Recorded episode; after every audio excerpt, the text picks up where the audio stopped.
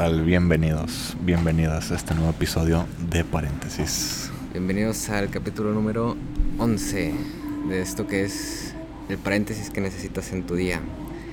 Y ahora sí, ¿cómo estás el día de hoy, amigo? Ah, bueno. Ya sabes, es por la mañana, güey. Todavía no me tomo mi café, pero Sí. dale, güey. Suficientemente bien, güey. ¿Tú qué pedo? Este, pues también ahí cansadón, no sé, como que este tie- tiempo ya no me da para despertarme con energía, güey. Ok. ¿Qué tal el fin de semana, güey? Este, chido, güey. Fui a una a una, una confirmación, güey. Uf, súper divertido, güey. Sí, bien divertido, güey. Ya sabes ahí Ok. que después se ponen ya después de unas copas a cantar y a bailar y Claro, buscamos Yo creo cualquier que las, excusa. las, las confirmaciones y esas cosas nomás son para, para gente borracha. Es, es vamos a ser honestos, güey. ¿Por qué celebrarías tener un hijo, güey? Ah, no te creas, güey. Sí, güey. Ah, no es cierto, las confirmaciones son, ¿qué? Son después de la comunión, ¿no? Sí. Ok. Sí, sí. Bueno, da igual. Este, pues bueno. Yo vi una película muy interesante, güey. Échala, échala. A ver. No sé si te suene esta película que se llama Waking Life de Richard Linklater. Eh, me suena, sí, pero no sé de qué trata. Ok. Mm, desde que empieza la película, te da la premisa con la cual se va a fundamentar el, el- durante el resto de la trama, que es la siguiente. Es, la frase es la siguiente, Dream is destiny, soñar es tu destino, güey. Y se escucha muy pop y lo que tú quieras. Aquí lo interesante es que el personaje principal siempre está sufriendo el hecho de que no puede despertarse de un sueño, es decir, siempre está viviendo un sueño tras un sueño. Y lo interesante es que durante el lapso del mismo, todo el tiempo está llevando a cabo interacciones con personas, vamos a, a decirlo de esta forma, muy inteligentes o con filósofos Ok. y cada uno de ellos plantea una durante el pequeño segmento que dura la conversación una forma de posiblemente abordar la realidad eh, conforme a la perspectiva que están brindando, ¿no? Entonces, mientras el sujeto se quiere despertar, está teniendo este tipo de conversaciones muy interesantes y conforme va avanzando la película, la conversación se va orientando más hacia la posibilidad de contemplar eh, el hecho de vivir como un hecho simultáneo de estar soñando, güey. Ok, haz de cuenta, ¿un sueño le da una perspectiva diferente de la vida o, o cómo? Eh, bueno, hay, hay un fragmento de la peli donde un sujeto que tiene un ukulele, sí, sí dice que el truco consiste para tomar más riesgos, por así decirlo, como si tú concibieras de una sola vez que, que esto no es tan consistente como crees. Es decir, imagínate que pues estás soñando y no va a pasar nada, digamos resumidas cuentas, ¿no? De una forma muy escueta. Y que el truco consiste en eso, en como no tomártelo como algo que amenace en realidad tu existencia. Vato, hay, el, este fin de semana me compré un libro. Eh, ya tengo un chingo de libros, güey, y no acabo ninguno. Pero bueno, este está especial, güey. Con esto que dice, se llama La Biblioteca de la Medianoche, güey. Ah, Ok. No sé si lo hayas escuchado. No, no. Eh, es de una chava que tiene 35 años Ujú. y entra en esta crisis de la vida, que ya no sabe qué hacer con su vida, güey. Mm. Porque tuvo muchos caminos que nunca hizo, güey. Ah, ok, ok, que o sea de cuenta que ella era filósofa estudió filosofía este estaba en un grupo de música super machín este se iba a casar y al final no se casó porque se le murió su mamá Ujú. como que estaba no sé tuvo muchos pedos güey, y terminó así como que arruinando su vida de todos esos desenlaces que pudo tener güey, Mm. chidos güey. y luego se suicida Ujú. Y entra a este limbo que se llama la biblioteca de la medianoche Ujú. que es todos los hay un chingo de estantes y cada libro en ese estante era cada uno de esos desenlaces que ella no pudo vivir, Ok. que ella dejó. Y todos esos pues, no, no, no los escribió, eran como eh, alternativas de lo que pudo vivir. Excepto uno, que supuestamente es el que su destino escribió, que era todos los arrepentimientos que ella tuvo en su Ujú. vida. güey. Como, Ok. Eh, me arrepiento de no haberme casado con una persona que sí era súper buena persona y que podemos haber hecho cosas. Todo eso lo escribió ahí en ese libro, güey. Y le dice, de todos estos destinos puedes elegir uno y volver a vivirlo como si hubiera pasado en tu vida.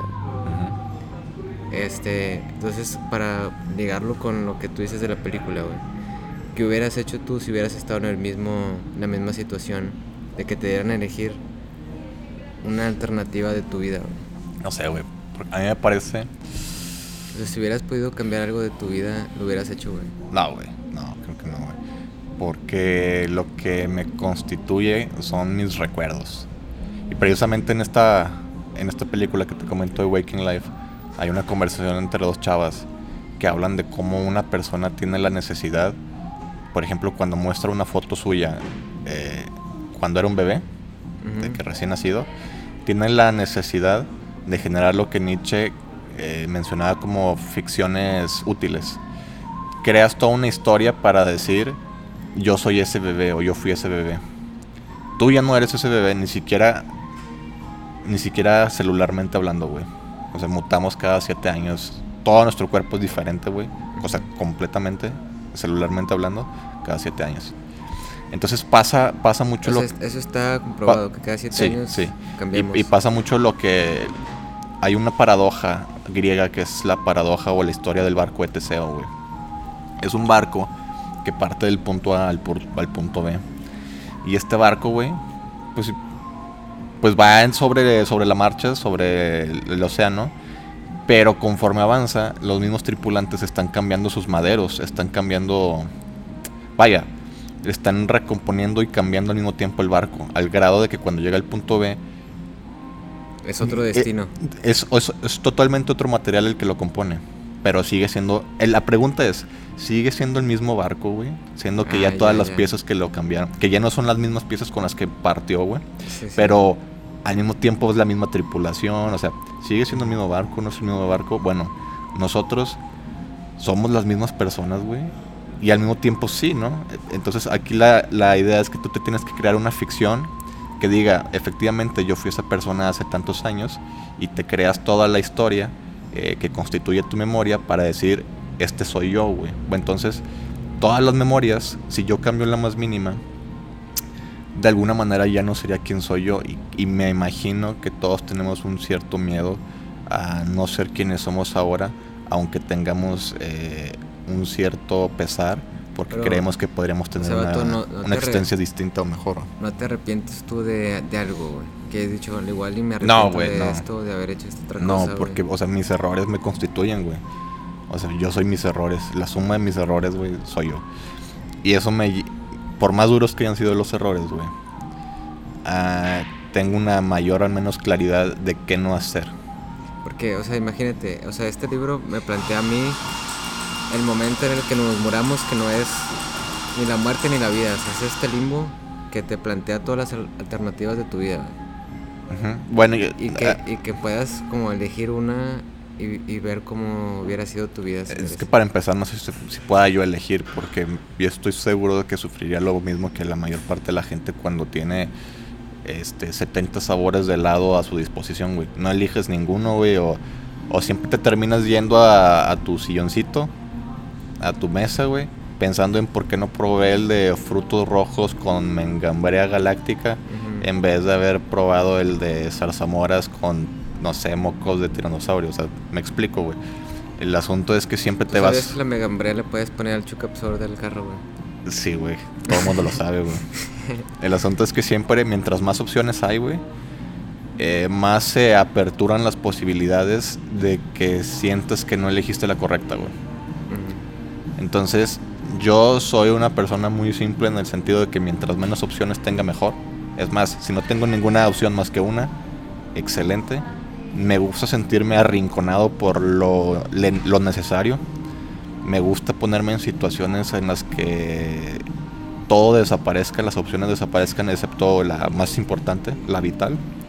Y por ello creo que, por ejemplo, mis errores, que por eso no cambiaría ninguno, me han llevado a un punto en el que me están acorralando y me hacen vislumbrar cuál es el, digamos, la decisión o el camino correcto o la elección correcta y gracias a eso conforme pase el tiempo, no voy a decir, tenía 100 opciones a mi disposición, güey, y no tome la chida, no tome la correcta. Porque precisamente todos los errores anteriores constituyen de haber optado por chingos de veredas distintas y ver que ninguna era la correcta y ahora estoy en el punto cero otra vez, por así decirlo, y es como que ya sé, de todos los 10 caminos me quedan Pues es dos que por es recorrer. como uno. dicen, si imagínate que tienes dos playeras, una blanca y una azul. O sea, es muy fácil. O sea, no te preocupas si eliges una, güey. Ajá. Y descartas otra. Ajá. Pero si tienes 100, Sí, güey. imagínate, tienes una. Y luego de encima eres un 100. vanidoso, güey. Sí, güey. una entre 100, o sea, está muy cabrón decidir eso, ¿no? Ajá, güey. Y no sé si te has, has escuchado la típica frase de niña fresa de no tengo que ponerme. La Ana Sofi. No tengo que ponerme. Y está su, su ropero, su closet hasta el culo, güey, de ropa, güey, de tacones, güey. Pero no tiene que ponerse, güey. La Ana Sofi con, Nombres estereotípicos. con Gaby. Ana, So- Ana Sofi y Gaby. Bueno, aquí, aquí la pregunta o el, el tema que yo quería tocar, que de hecho está inserto en esta película, eh, el personaje principal, que de hecho nunca sabes cómo se llama. Eh, No, nunca sabes cómo se no, llama. no, solamente lo sigues. El, el asunto es, de hecho no sabes cómo se llama nadie, güey, solamente se hablan de repente de autores eh, dentro de los diálogos. Y eso está muy padre. ¿Cómo Este, dices que se llama la película? Waking Life, despertando Waking. la vida, güey. De ¿Está en Richard? Linklater. No, yo la vi en Vimeo, en Vimeo está completa. La vi en inglés y en español. Ya la he visto varias veces, la vi en momentos muy importantes de mi vida esa peli. Pero bueno, hay un fragmento donde este personaje misterioso est- está hablando con uno de tantos sujetos inteligentes y uno de ellos, un anciano, le dice, le está hablando de por qué a lo largo del devenir de, de la humanidad, habiendo tantas personas, solamente unas cuantas pocas mentes se destacan, unas cuantas personas se destacan. Y, y habla de cómo no estamos tan lejos del, del- Somos una especie de super chimpancé, pero la persona promedio estamos más cerca del chimpancé que del genio, güey. Porque para llegar al, al genio, por así decirlo, hay una brecha evolutiva todavía muchísimo mayor que la que se precisa para que el chimpancé brinque hacia el humano promedio. ¿Me explico? Ujú. Kierkegaardianamente hablando, estamos más cerca del mono que del ángel, güey. Bueno. Y aquí la, la cuestión la cierra preguntando: ¿Y cuáles de estas, cuál de estas características nos, com- nos constituyen más como ser humano? ¿La pereza o el miedo? Ya, entonces yo te paso a ti la pregunta, güey. Yo digo que la pereza, güey. Ajá. Siempre buscamos la facilidad, o sea, el que haya un iPhone y una computadora son cosas que nos facilitan a largo plazo, güey. Las cosas. Ajá. O sea, imagínate cuando no existía un teléfono, que existía nomás un Nokia ladrillote, pues no había forma de comunicarse más que tres minutos una llamada y cuelgas. Ujú. Y ahorita estás acostado, güey, viendo Netflix, texteando, eh, trabajando en la computadora, o sea, es como que todo muy fácil. Entonces el hacer una cosa, yo creo que se convierte en pereza más que por miedo. Yo creo que yo podría tratar de ser abogado del diablo y decir que el miedo, pero también pienso que es la pereza. Y me recuerda mucho a un libro de Ortega y Gasset, que si no me equivoco es el de la rebelión de las masas. Y ahí maneja el concepto del, del hombre noble. Y se liga mucho con esto porque el noble, no recuerdo si Ortega y Gasset lo maneja etimológicamente de dónde viene la palabra noble, pero el origen de la palabra noble o del, del sujeto noble es, eso sí lo recuerdo muy bien, del, del sujeto, de la persona esforzada, güey. El que se esfuerza por sus logros termina siendo reconocido. Y, y esto me recuerda mucho también al principio del libro de la metafísica de Aristóteles, donde habla que la primera persona que desarrolla la técnica, pues también se, se logra ganar cierto prestigio ante la comunidad que representa, porque pues sí, es efectivamente les va facilitando la vida con, con los descubrimientos, con los hallazgos tecnológicos que va desarrollando. Pero en este caso, güey, eh, habría que pensar si nosotros estamos conec- o sea, no, nuestra condición neurológica, nuestra condición biológica está eh, cableada de tal manera, güey, que solamente queramos perpetuar el status quo. Es decir, güey, estamos creados naturalmente para la mediocridad, güey. Y habría que romper, güey, ese... Esa, habría que ir contra natura para poder llegar a ese grado de genialidad, güey. Pues no, no sé si mediocridad, güey, pero... No sé, es, es que es lo que te decía, güey. Hay, o sea, somos humanos con más herramientas que hace mil años, pero con los mismos problemas de siempre, güey. Y eso no, no, ha cambiado a pesar de que tenemos más herramientas y más cosas, güey. Entonces yo, yo creo que es... E, eso no viene... No sé si se, si se puede llamar meritocracia, güey. O ser alguien mediocre. Porque si hasta te fijas, güey, las leyes las aplicamos no por no porque sea meritocrático la cosa, güey. O sea, te pongo un ejemplo, la el movimiento feminista. Este, que te dice, ah, es que debemos de tener más derechos, más privilegios, lo que sea. Pero eso no lo buscan porque tengan eh, o lo merezcan. O sea, lo buscan simplemente por, por ser mujer, digamos. Y en la humanidad es así. O sea, si te fijas, los que son este, los sindicatos buscan mejores, más privilegios, pero no porque se lo merezcan, sino porque nada más son trabajadores y son personas. Mm. Entonces, o sea, la, humanidad yo creo que en ese sentido es, es eh, como tú dices, mediocre, güey. Se puede decir que es mediocre porque busca tener más ventajas, pero no porque se lo merezca, sino por tenerlas nada más. Pues no sé qué tan malo sea ese asunto porque el hecho de que estén disponibles, ¿por qué no tomarlas? Porque eso me recuerda también al hecho de que existe riqueza, solamente que está mal distribuida, güey. Porque un porcentaje muy importante de la comida que se produce a nivel mundial se tira, güey, se tira, güey. Estamos hablando de un 30% como mínimo.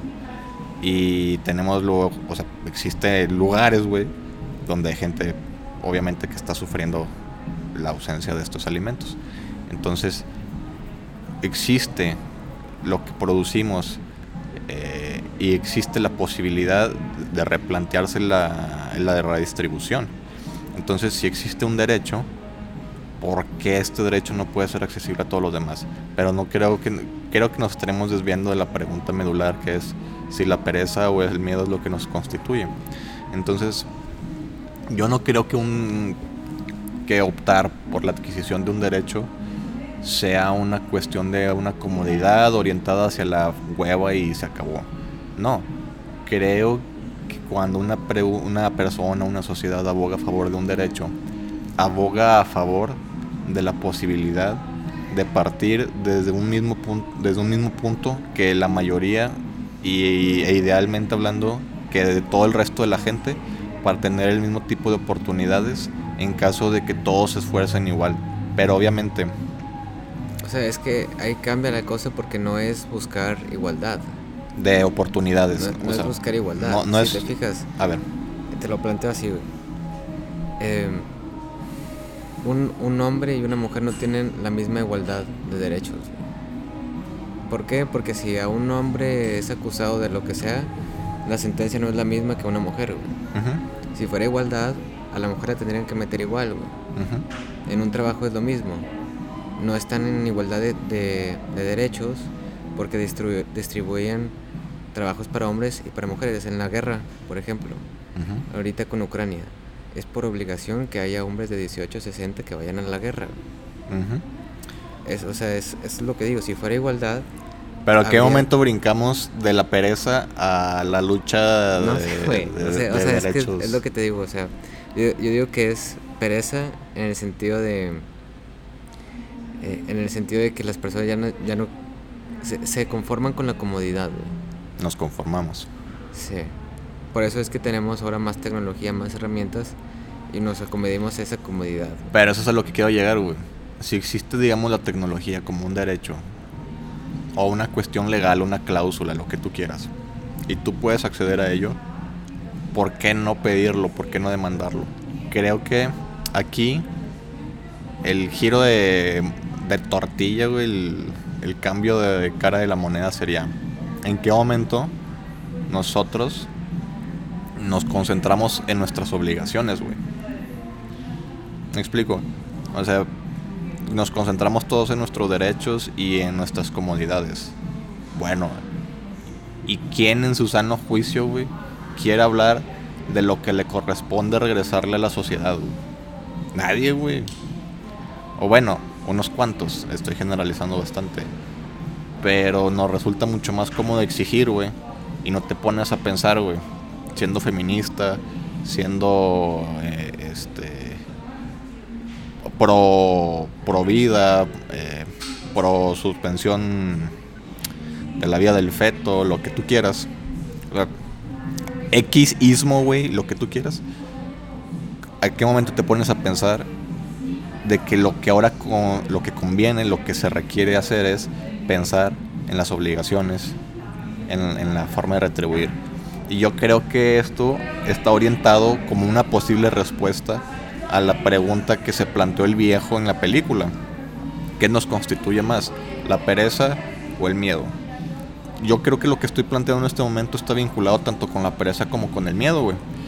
Porque, ¿Por qué el miedo? Porque estaría cediendo poder, me imagino. Una posibilidad, una hipótesis. Estaría cediendo poder. Y es como cuando los países dicen, yo no me voy a desarmar nuclearmente hasta que tal país se desarme primero nuclearmente. Y nadie quiere desarmarse porque siente que si se desarma, el otro lo va a chingar. Sí. Entonces yo me imagino que en esta cuestión de abogar a favor de los derechos, pero no de las obligaciones, es como que yo no voy a pasar ese terreno primero, porque si no mi oposición, el que tú quieras, que cualquier ismo esté enfrentando, me va a comer el terreno. Entonces todo mundo está concentrado en el exigir derechos, porque no quiere ceder ese terreno que se ha ganado con cualquier tipo de dificultad, de disputa, de problemática este, concretada. eh, Pues es que te- yo siento que el miedo viene también del mismo. la misma flojera, güey. Ok. Porque. O sea, ¿por qué tú darías algo cuando. a- algo que tú ya tienes, como dices, güey, Ujú. por mejorar algo? Pues yo lo veo mucho como Platón lo menciona en el libro de la República cuando habla de la gimnasia. Él dice que la gimnasia es un es un ejercicio muy penoso de llevar a cabo cuyos resultados son los que nos agradan. Entonces, lo que le tenemos miedo y estoy un poco de acuerdo con lo que tú dices, que el miedo surge de la pereza en este sentido porque lo que nos da miedo es miedo a sufrir.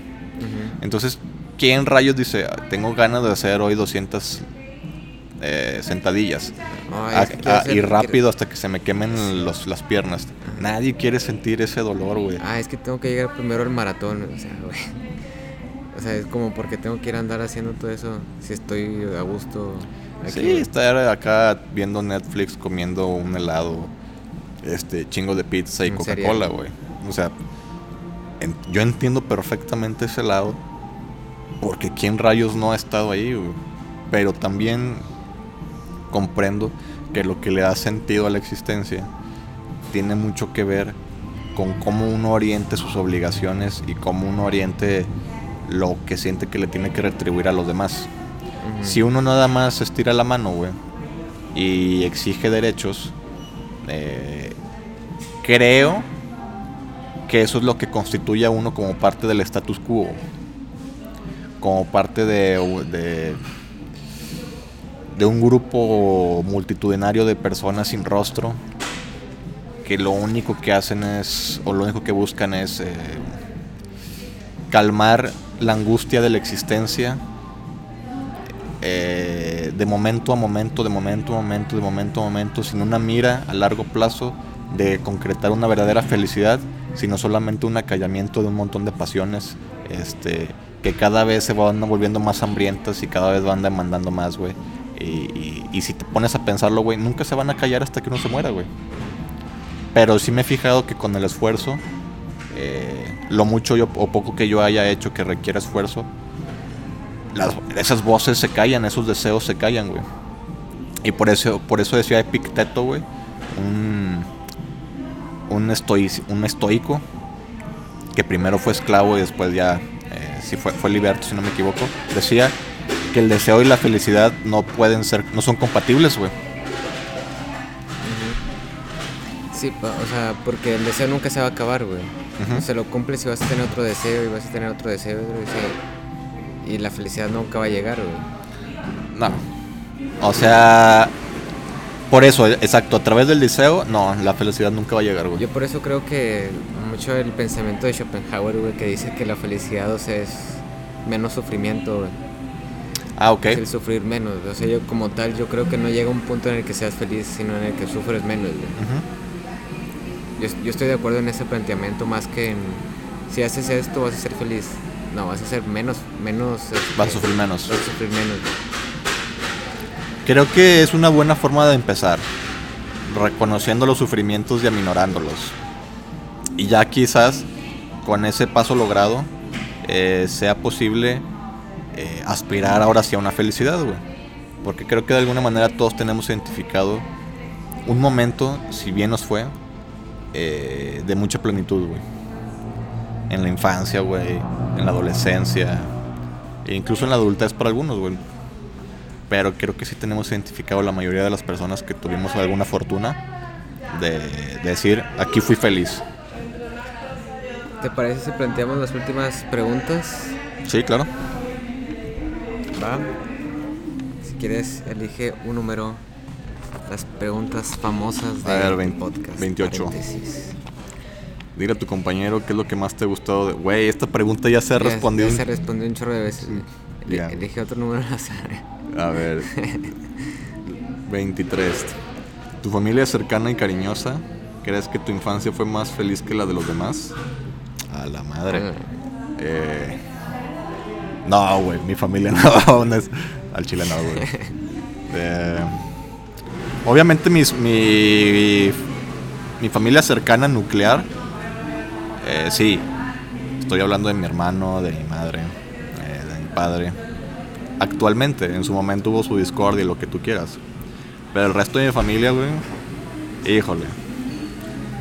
Eh, decía, decía Wittgenstein, de aquello que no se puede hablar es mejor guardar silencio. Sí, y. Pero, o sea, a grandes rasgos, ¿crees que tuviste una, buena infancia? A mi infancia estuvo chingona. Mi infancia estuvo poca madre.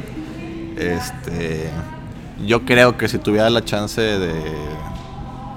de sufrir el eterno retorno nietzscheano y vivir mi vida tal cual fue exactamente todo, punto, puntualmente, así circunstancia por circunstancia, por el hecho de la infancia que tuve, pues va, güey, o sea estuvo mamalona, güey, estuvo chingón, o sea, no hay pedo, güey. Ya todo lo demás, el sufrimiento subsecuente, pues ya lo pagué, o sea, no me acuerdo ah. quién decía que le sufría, o sea, que, le causaba mucho pesar contemplar sus momentos de felicidad porque se preguntaba, ¿cómo diablos me va a llegar la factura por este momento feliz, güey?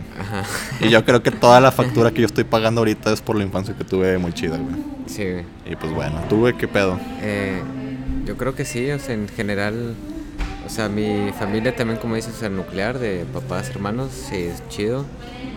Este, y extras de familia más fuera, me, digo que regular, güey. Ok. Em, y de, de infancia, güey, yo creo que sí, güey. Una buena infancia, güey. O sea, la volverías a vivir, güey. Sí, güey. Es que la neta, o sea, yo creo que nuestra infancia, como no nos tocó tanto de jugar PlayStation y esas cosas, güey. Entonces yo creo que estuvo chido, güey. Ese... O sea, no me hubiera gustado vivir mi infancia en esta época, güey. Ah, ya. No, yo sí fui mucho de... Yo creo que mi infancia estuvo chingona, güey. Porque fue muchos videojuegos, pero también fue travesura. O sea, fue balanceada, güey. Sí, sí. De repente hubo momentos, sí, bien inclinados hacia los videojuegos, pero también tuve momentos bien... Este, pues de muchas travesuras, ¿no? Entonces estuvo padre. Sí, es que eso es lo chido, güey. Digo, existían, pero no era como que todo el día o, o eran así como ahorita, güey. Ajá. Que ahorita ya ¿A quién ves jugando en la calle, güey? Nadie, güey. No, ya sé qué horrible, güey. Todos están en un iPad o en una, computadora, Eso sí, güey. ¿Tú qué rollo, güey? ¿Vas a aventarte una pregunta? A ver, dice. No sé, güey, a ver, el- el 8. Di tres cosas que creas tener en común con tu interlocutor. A ver. Tres cosas en común. Eh, pues yo creo que gustos de, de lectura, güey. Siento que eso es algo común, güey. Em, creo que...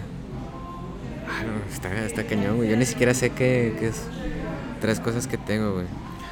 Ten- tenemos extremidades. Extremidades, que somos humanos. Em, y que nos gusta como razonar. Yo creo que esas son tres cosas que diría yo. Pues sí, pues sí, así es. Eh, yo, yo añadiría el gusto por el café. Aunque en este momento no hemos tomado ninguno todavía. Y.